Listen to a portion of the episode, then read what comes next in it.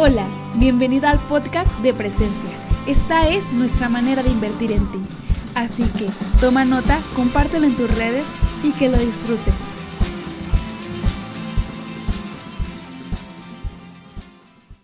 Hola, ¿qué tal? Mi nombre es Ricardo Giacomán y quiero darte la bienvenida a Presencia, nuestro campus de Monterrey, de Torreón y de toda la gente que nos está siguiendo en línea Bienvenidos, estamos muy contentos porque hoy es el primer domingo que estamos eh, promocionando nuestro mensaje a través de Facebook y YouTube, así que quiero animarte que ahorita le des compartir al link y que puedas invitar a tus amigos porque estamos cerrando nuestra serie Padre Nuestro. Y el título que te de esta plática se llama Un camino para transitar y quiero contarte una historia.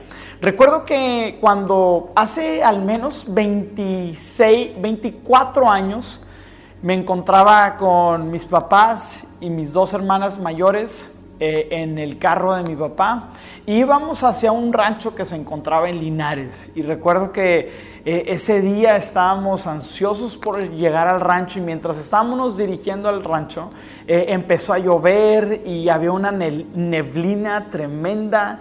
Y adivinen que en ese entonces, a todos los centennials que nos están escuchando, no existía el GPS, no existía el smartphone y durante una, una, hora estuvimos perdidos en la lluvia, en la vereda, porque era un rancho que estaba en un ejido y no teníamos a dónde ir. Y creo que esa es la imagen de muchos creyentes cuando se les habla de la oración. No sabemos qué es la oración, cómo funciona, si hay caminos que podemos transitar. Y creo que este problema no solamente lo tenemos los creyentes, sino también lo tuvieron los discípulos de Jesús cuando veían a Jesús Jesús orar y apartarse a solas para tener un tiempo con el Padre y escuchar su voluntad. En Lucas 11.1 dice, una vez Jesús estaba orando en cierto lugar. Esto era algo de costumbre para Jesús, era un hábito, era, una, era un deleite. Cuando terminó, uno de sus discípulos se le acercó y le dijo, Señor, Enséñanos a orar, así como Juan les enseñó a sus discípulos. Qué petición tan más honesta de este discípulo, me imagino que fue Pedro.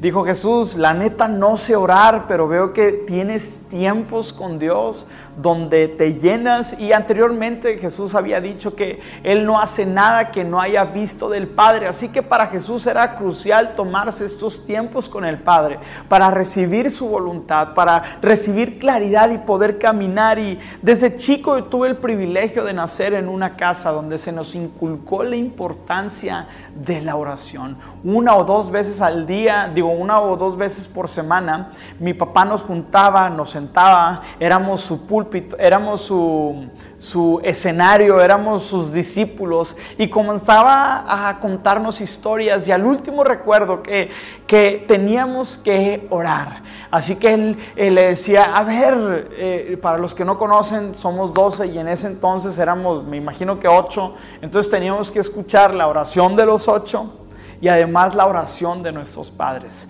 Yo cuando escuchaba orar a mi papá y a mi mamá con tanta autoridad cuando se enfermaba uno de nuestros hermanos y comenzaba a declararle que esa enfermedad echada fuera, cuando veía a mi papá orar y clamar por provisión, esos momentos en mi vida comenzaron a tomar sentido e importancia de por qué el creyente debe de orar. Para mí el poder ver a milagros y señales, nací en, eh, fui educado en, y en mi infancia estuve en una iglesia pentecostal donde la profecía, donde la palabra, donde las señales milagrosas eran parte de la atmósfera de la iglesia. Así que supe desde pequeño que había un, había un reino de los cielos queriéndose establecer aquí en la tierra. Y cuando nosotros queremos entrar y ser creyentes firmes, tenemos que entender que necesitamos la oración.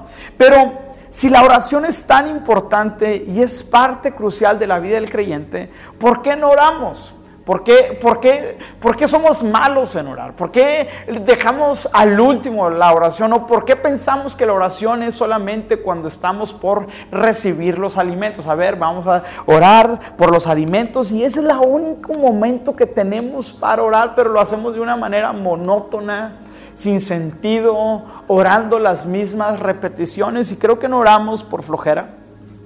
Creo que no oramos porque no tenemos prioridad. Creo que no oramos porque no entendemos la riqueza de lo que hay en la oración. No oramos por apatía de nuestra fe.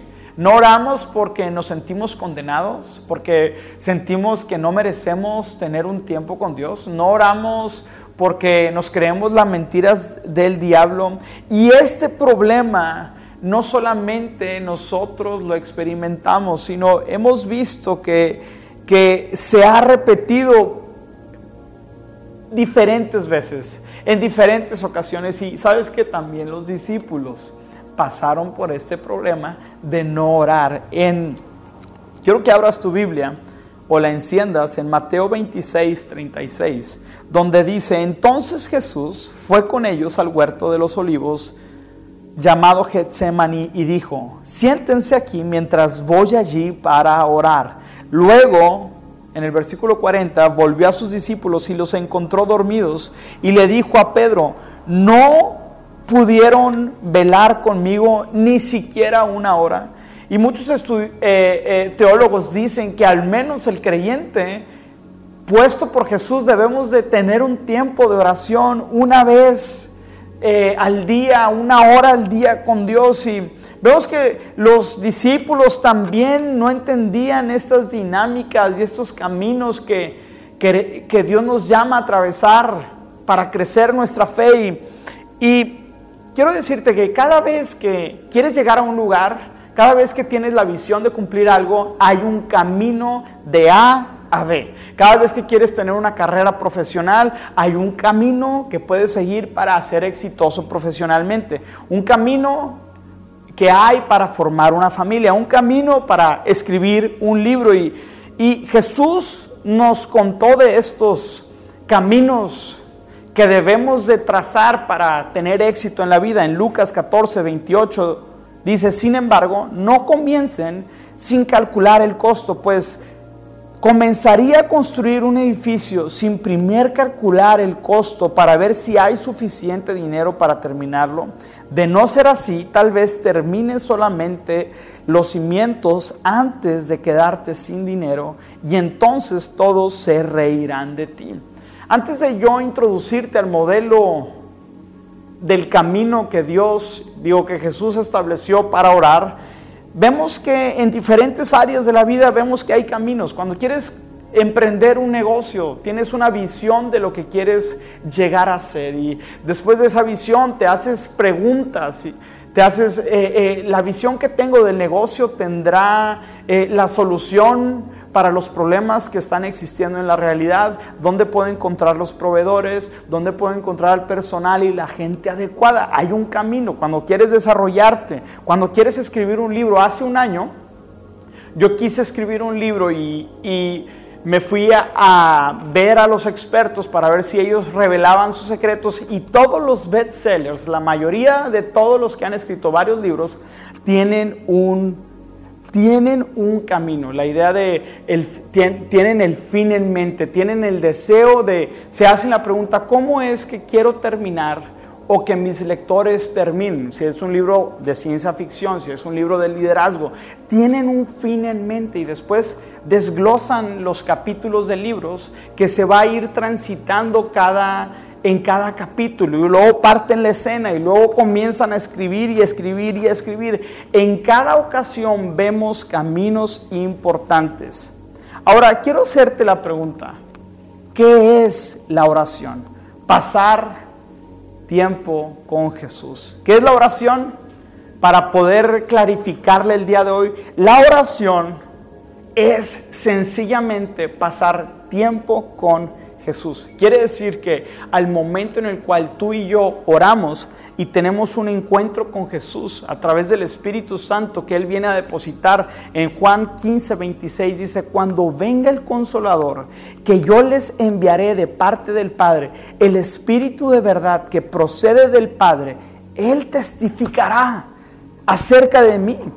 O sea, el Espíritu Santo nos contará de Jesús y también ustedes darán testimonio porque han estado conmigo desde el principio. Así que el tener un tiempo de oración nos permite conocer y pasar tiempo con Jesús. Es como ahorita estoy en una sala y puedo iniciar un tiempo con Jesús y tener una relación con Él porque es algo vivencial. Así que la oración siempre mostrará frutos porque la oración es pasar tiempo con Jesús. Y esto fue algo que la gente que veía a los discípulos, me encanta cómo Hechos capítulo 4 versículo 13 describe cómo es que estos discípulos caminaban. Dice, los miembros del concilio, quedaron asombrados cuando vieron el valor de Pedro y Juan, porque veían que eran hombres comunes, sin ninguna preparación especial en las escrituras. También los identificaron como hombres que habían estado con Jesús. Y esa es la oración. La oración nos permite tener tiempos con Jesús, donde Jesús nutre nuestra vida y vamos siendo transformados y vamos convirtiéndonos a su imagen. Pero para eso necesitamos aprender a orar, necesitamos caminar con Él. Y por eso es que Jesús en Mateo inicia la la oración del Padre nuestro. Y quiero el día de hoy, de manera gráfica, caminando en una ciclopista, en, un terreno, en un camino, los 10 pasos esenciales para tener una oración exitosa. Vamos para allá. Cuando Jesús estaba a punto de enseñar la oración modelo, dio una pequeña introducción que se encuentra en Mateo 6, 7 al 8 dice, cuando ustedes oren, no sean repetitivos como los paganos que piensan que por hablar mucho serán escuchados. No sean como ellos porque su Padre ya sabe de todo lo que ustedes tienen necesidad antes de que ustedes le pidan. El Padre nuestro nunca fue intentado para que sea un rezo repetitivo donde constantemente estamos haciendo la misma oración. Dios dice que no tiene sentido, Dios dice que no era, el, no era el sentido de esta misma oración, sino que era un modelo, que era una manera en la cual tú y yo podamos entender que hay un camino. Y el primer punto que te quiero compartir del camino de la oración, del camino que Jesús nos enseñó es el Padre nuestro que estás en los cielos. Punto número uno, Padre nuestro que estás en los cielos. Inicia mi tiempo con Dios en mi tiempo de oración recordando quién soy yo en Cristo. Soy su hijo que ha aceptado su amor y perdón y el día de hoy me posiciona como un heredero. El día de hoy reconozco quién soy en Cristo Jesús, soy su hijo, soy su heredero e inicio mi oración con esa perspectiva y con esa confianza de que tengo un Padre en los cielos que está por encima de todo y el día de hoy entro con esa justicia que me la da Cristo. Punto número dos, santificado sea tu nombre. Y este punto es alabanza y adoración. En nuestros tiempos de oración es crucial que podamos alabar, que podamos darle gracias a Dios. En Salmo 104 dice, Entren por sus puertas con acción de gracias. Vayan a sus atrios con alabanzas, denle gracias y alaben su nombre. Nunca debemos entrar en nuestros momentos de oración sin sin darle gracias a Dios. Y en estos momentos comienzo a darle gracias a Dios. Dios porque eres bueno con mi familia. Dios porque me has dado pan, me has dado alimento, me has dado ropa. No me ha faltado nada. Eres un Padre que cuida incluso en los tiempos complejos, incluso en los tiempos difíciles, incluso con el COVID y con toda la situación que estamos viviendo el día de hoy tenemos que entrar con confianza, pero también alabando y dando gracias punto número tres, venga tu reino.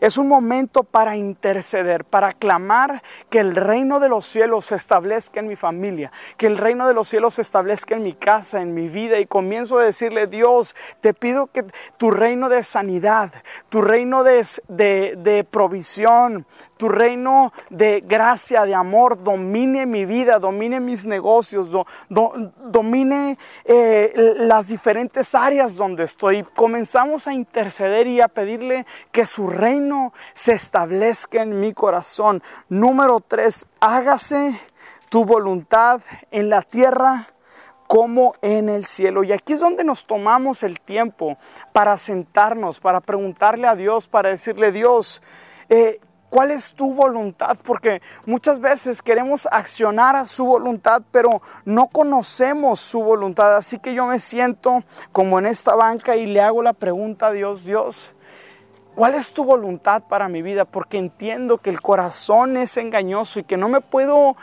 dirigir y tomar decisiones importantes en mi vida por mis sentimientos y emociones. Le pregunto a Dios, ¿cuál es tu voluntad? ¿Me casaré o no me casaré con esa persona? ¿Haré ese negocio o no, haré ese negocio? ¿Haré este, un nuevo proyecto o no haré un nuevo proyecto? ¿Seguiré o terminaré? ¿Caminaré o me detendré? Y cuando tenemos esas dudas, siéntate en tu casa, pon un cafecito y comienza a imaginarte, porque la imaginación es un regalo que tenemos de parte de Dios para poder tener la certeza de que estamos hablando con Él y comenzamos a hacerle la pregunta a Dios, ¿cómo, ¿cómo termino esta relación? ¿Será tiempo o no? Porque nuestro corazón es engañoso y necesitamos pedirle que nos revele su voluntad y Dios como un Padre bueno nos va a revelar su voluntad porque Dios es un Dios bueno, Dios es un Dios justo que quiere lo mejor para sus hijos y quiero darte un tip. Cada vez que te metas en oración y pidas que su voluntad sea revelada para tu vida, te voy a dar un consejo. Cuando escuches y cuando Dios ya haya sido claro con algo acerca de tu vida, comienza a confesarlo, comienza a declararlo, comienza a creerlo, porque en 1 Juan dice que todo lo que pidamos en su nombre, según sus propósitos y voluntad, Él nos lo concederá, porque tenemos un Padre bueno que está actuando a través, en medio y por medio de nosotros. El punto número 5 es danos el pan de cada día, danoslo hoy. Después de haber reconocido nuestra posición en Cristo, después de darle gracias y de haber alabado al Señor, después de pedirle que su reino se establezca y que me conceda el deseo y, la, y su revelación de su voluntad, le pido a Dios, danos hoy el pan de cada día. Pero muchos de nosotros, esa es la primera oración que hacemos. Ese es, como entramos a la oración y muchas veces es la única oración que nosotros hacemos, Dios. Te pido que suplas, te pido que eh, intervengas, que hagas. Y esto tiene que ver con las necesidades que cada uno de nosotros tenemos. Eso tiene que ver con nuestras necesidades diarias, la casa, el alimento, el trabajo, la ropa, los, incluso los antojos, los deseos que tenemos. Pero no podemos entrar e interrumpir los caminos que Dios ha establecido para que nuestra temporada, en nuestra relación y en nuestro tiempo de oración eh, sean interrumpidos. Sería como el día de hoy, estoy interrumpiendo el camino la vereda que ahorita estoy transitando y muchos de nosotros estamos así en nuestra oración. Ahora, cuando hablo de el pan nuestro de cada día, dánoslo hoy. Quiero que te enfoques en la palabra del día de hoy. Dice, dánoslo hoy. ¿Y qué quiere decir dánoslo hoy? Que Dios busca dependencia. Que Dios busca que nosotros podamos depositar nuestra confianza en Él y que podamos pedirle, Dios, dánoslo hoy. Porque Él es nuestro proveedor, porque Él es el que provee, el que sustenta, el que suple, el que da, el que está con nosotros y Dios quiere que se lo podamos pedir porque Jesús dijo, porque separados de mí nada podemos hacer. Así que esta oración de dánoslo hoy es, es una súplica, pero también un reconocimiento a Dios que Él es nuestro proveedor. Y muchas veces estamos tan preocupados en, Marco, en Mateo 6:26 dicen, miren las aves del cielo que no siembran, ni cosechan, ni recogen sus graneros, y el Padre Celestial las alimenta. ¿Acaso no valen ustedes mucho más que ellas? ¿No valemos mucho más que las aves de los cielos? Así que el día de hoy no es necesario que tú y yo nos estemos mortificando, nos estemos preocupando por las necesidades porque nuestro Padre Celestial ya conoce nuestras necesidades. Número 6. Perdonamos, perdona nuestras deudas. Tomamos un tiempo para confesar nuestros pecados para restaurar nuestra relación con Dios. Y en este tiempo le decimos, Dios, perdón porque he pecado. Y comienzas a confesar tu pecado. Comienzas a decirle, Dios, he pecado contra ti, he pecado con mi vecino, he pecado contra mi esposa, he pecado contra gente. Perdóname y restaurame. Te pido que venga tu sangre preciosa a limpiar mi pecado porque sabes que todos los días pecamos. Inclusive deberíamos de hacer oraciones como las hacía David, Dios revélame aquellas cosas que te ofenden, que ni siquiera sé que te ofenden. ¿Cuántos de nosotros hacemos cosas, decimos cosas o creemos cosas que ofenden el carácter y el corazón de Dios? Así que en el punto número 6, tómate el tiempo para confesar tus pecados. Número 7, como también nosotros perdonamos a nuestros deudores. Perdonamos a nuestros deudores porque sabemos y entendemos que alguien nos perdonó primero. Hemos, podemos extender gracia porque anteriormente sabemos que alguien extendió misericordia y gracia con nosotros.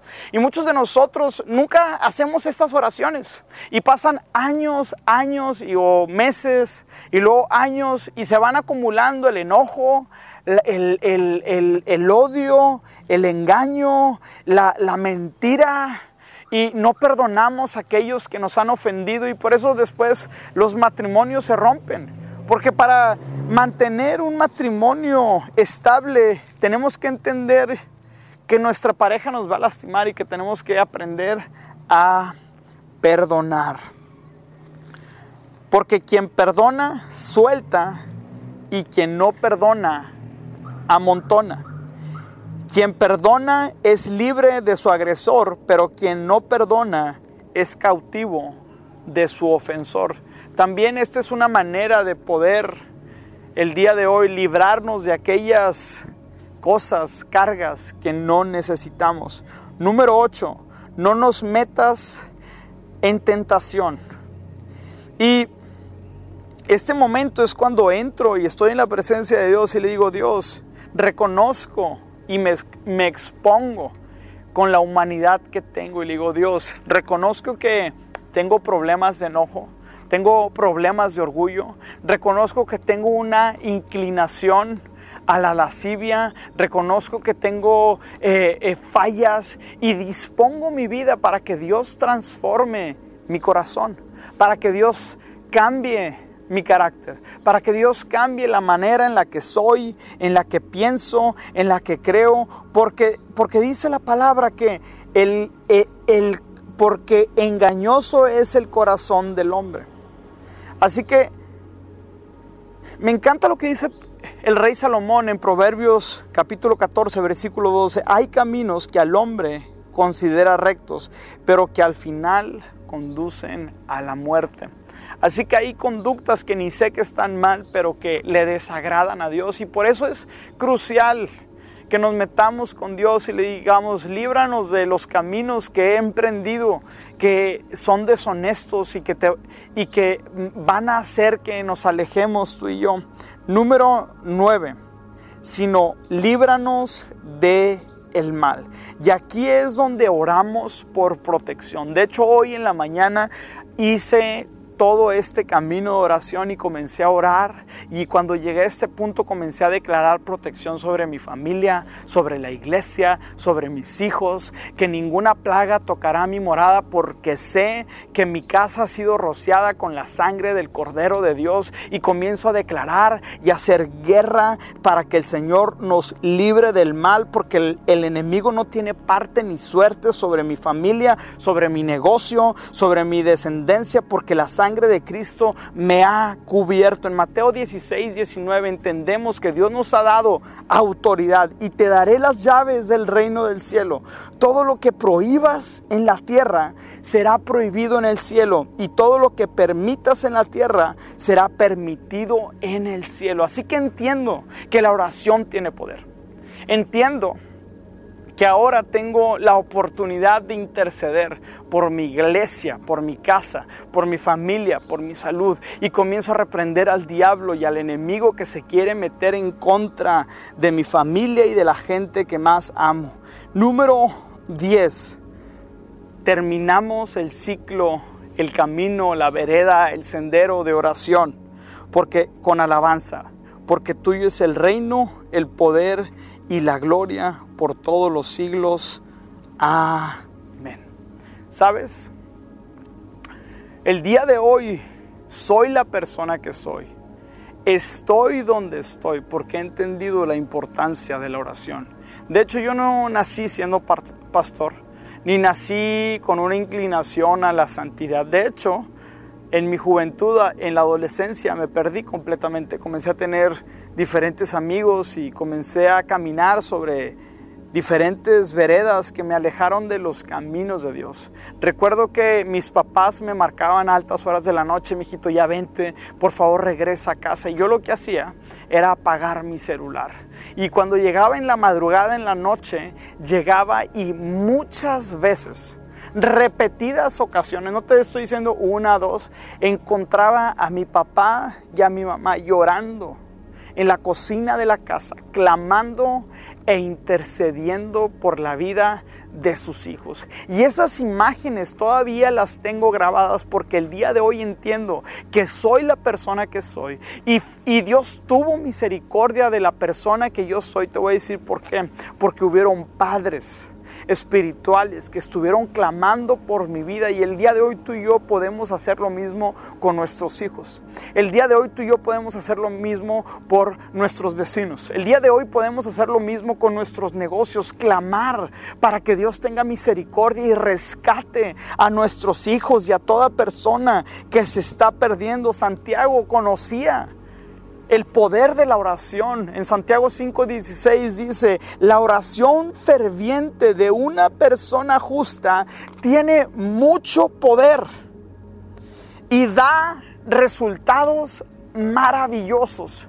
Y yo entendí este principio de la oración. Y cuando yo le entregué mi vida a Jesús, entendí que había poderosa autoridad, dominio, eh, fuerza y recursos inagotables en la oración. Y recuerdo que tuve muy buenos pastores que me enseñaron a orar, que me enseñaron a meterme con Dios, que me enseñaron a escudriñar su palabra y tener tiempos apartados con, con el Espíritu Santo. Y el día de hoy te puedo decir que conozco al Espíritu Santo. Sé cuando se manifiesta, sé cuando, cuando está contrito, sé cuando quiere decir algo. Entonces cuando quiere decir algo me callo porque he, he tenido esos tiempos de intimidad con el Espíritu Santo que solamente se producen en los tiempos de intimidad y oración. Ahora te puedo decir que en los valles que he tenido me he mantenido porque al inicio en mi fe hice un ancla, la oración. Y me he mantenido a fiel a Cristo, no por solamente mérito propio, sino porque he entendido el poder de la riqueza sobrenatural. Y quiero terminar con este pasaje en Efesios 3:16. Dice, pido en oración que de sus gloriosos e inagotables recursos los fortalezca con poder en el ser interior por medio de su Espíritu. Esa es mi oración para ti, iglesia pido en oración, porque sé que la oración tiene poder, porque sé que Dios me escucha, porque sé que tengo un Padre en el cielo que está cuidando y protegiendo a los suyos. Pido en oración que de sus gloriosos e inagotables recursos en esta temporada te fortalezca para seguir firme en estos tiempos de COVID, firme en estos tiempos de crisis, firme en estos tiempos de desesperación y encierro, firmes creyendo que lo mejor está por venir. Quiero animarte a creer. Quiero animarte a que puedas estar caminando con esta convicción. Y quiero terminar con la historia que inicié. ¿Te acuerdas en ese momento que no sabíamos a dónde ir? No sabíamos por dónde llegar al destino que queríamos llegar. Recuerdo que mi papá me dijo, Ricardo, ora y después de que ores, la dirección que tú me digas, esa voy a tomar. Y recuerdo ese momento que me metí, tenía 6, 7 años con Dios. Le dije, Dios, ¿por dónde me debo de ir? ¿Por dónde debo de, nos debemos de ir? Y era, eh, le dije, papá, te tienes que ir a la derecha y luego a la izquierda y luego más izquierda y luego derecha. No veíamos nada, estábamos a ciegas y seguimos las instrucciones que yo le dije a mi papá que había yo recibido de parte del Espíritu Santo.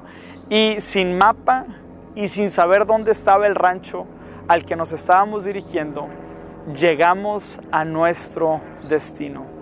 ¿Por qué? Porque la oración trae dirección, trae confianza, trae instrucciones especiales de parte de Dios. Y el día de hoy, si tú estás en confusión, si tú estás en duda de qué es lo que viene, métete a la oración y haz la oración y repite este camino del Padre nuestro, estos 10 sencillos pasos para que no te pierdas en tus tiempos con Dios. Deseo que este, este tiempo sea de bendición para tu vida y puedas profundizar en tu fe. Y déjame hacer esta oración por ti. Dios, el día de hoy te pido por todas aquellas personas que tienen duda y tienen incertidumbre de este momento que estamos pasando como nación y como iglesia y como personas y como padres y madres. Te pido, Señor, que de tus gloriosos e inagotables recursos puedas fortalecer a la iglesia y a cada individuo en su ser interior para que nos podamos mantener firmes, porque sabemos y reconocemos que tenemos un Dios bueno, un Dios justo, un Dios verdadero, un Dios que provee para sus hijos, un Dios que no se olvida del desamparado, un Dios que cuida de los lirios del campo y también que cuida de nosotros. Señor, manda paz y tranquilidad para que en esta temporada podamos conocerte en una dimensión más profunda. En el nombre de Cristo Jesús. Amén. Iglesia, que Dios te bendiga en este tiempo y te pido, te urjo, te motivo a que te metas en intimidad con el Señor por medio de la oración. Bendiciones. Esperamos que este mensaje haya sido edificante. Suscríbete y compártelo con un amigo. Nos vemos pronto.